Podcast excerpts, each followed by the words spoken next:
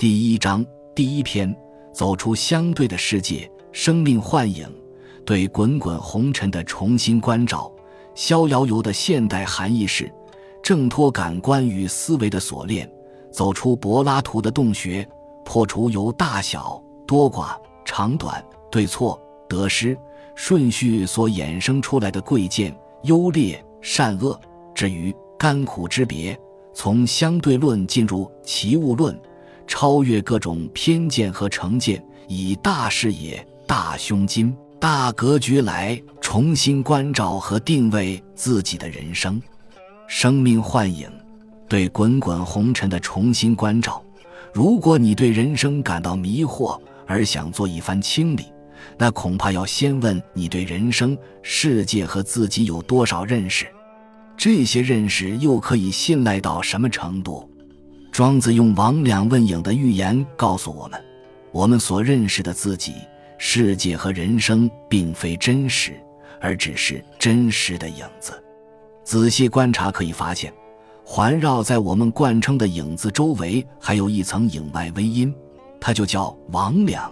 也可说是我们的第二个影子，在齐物论里，王两看影子一下子移动，一下子又停止，问他为什么这么没有主见。影子回答说他也不知道，只觉得好像受什么东西摆布。在预言篇，当王两又提出同样的问题时，影子做了较详细的回答：我如此活动，自己却不知道为什么会这样。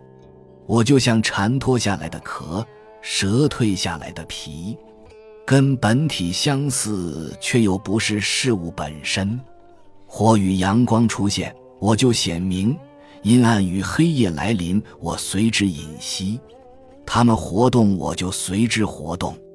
王两对影子的疑问，其实也是我们对自己的疑问：我现在为什么会这样想？刚刚为什么会那样做？而影子的回答让人想起希腊哲学家柏拉图的洞穴寓言，在一个洞穴里，有一群从小就被监禁的囚犯，双脚和脖子都被铁链缚住，他们身前有一堵白墙，身后则燃烧着一堆火，他们唯一能看到的是自己及身后事物在白墙上的投影，因为从未看过其他东西。他们很自然地以为那些影子就是唯一的真实。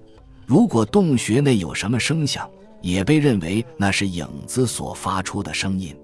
庄子与柏拉图用类似的寓言表达了同样的看法。如果把人的感官和思维看作光，那我们对事物的关照就犹如光的照射。你所认识到的自己、世界和人生，只是你感官和思维的投影。它们就像影子、蝉壳或蛇皮，跟本体相似，却又不是事物本身。感官和思维较清晰，光线较强，看到的也许会清楚一些，但毕竟还是影子，只是模糊度不同罢了。就像影子与魍魉的差别，但多数人却认为那是唯一的真实，并对他们深信不疑。《吕氏春秋》里有个故事说，某人丢了斧头，他怀疑是邻居的孩子偷的，于是他看那孩子走路的样子、脸上的表情、说话的腔调，无一不像个偷了斧头的窃贼。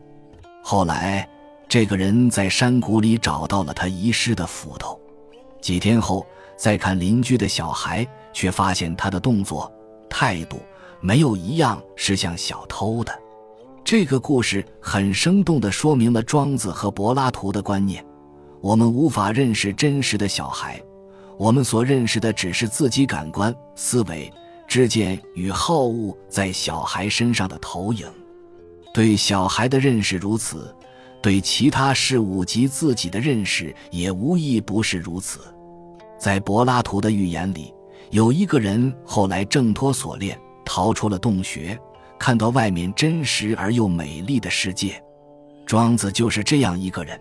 他将他的体验写成《庄子》这本书，想告诉那些依然被囚禁的人什么是真实，什么是虚幻，什么是人生的大道。如果你对人生感到迷惑，而想为自己找到新的定位与方向，那庄子就是你想要找的人。他将告诉你如何挣脱自己感官与思维的锁链，用新的认知方式去关照红尘的一切，让你开始截然不同的人生。本集就到这儿了，感谢您的收听，喜欢请订阅关注主播，主页有更多精彩内容。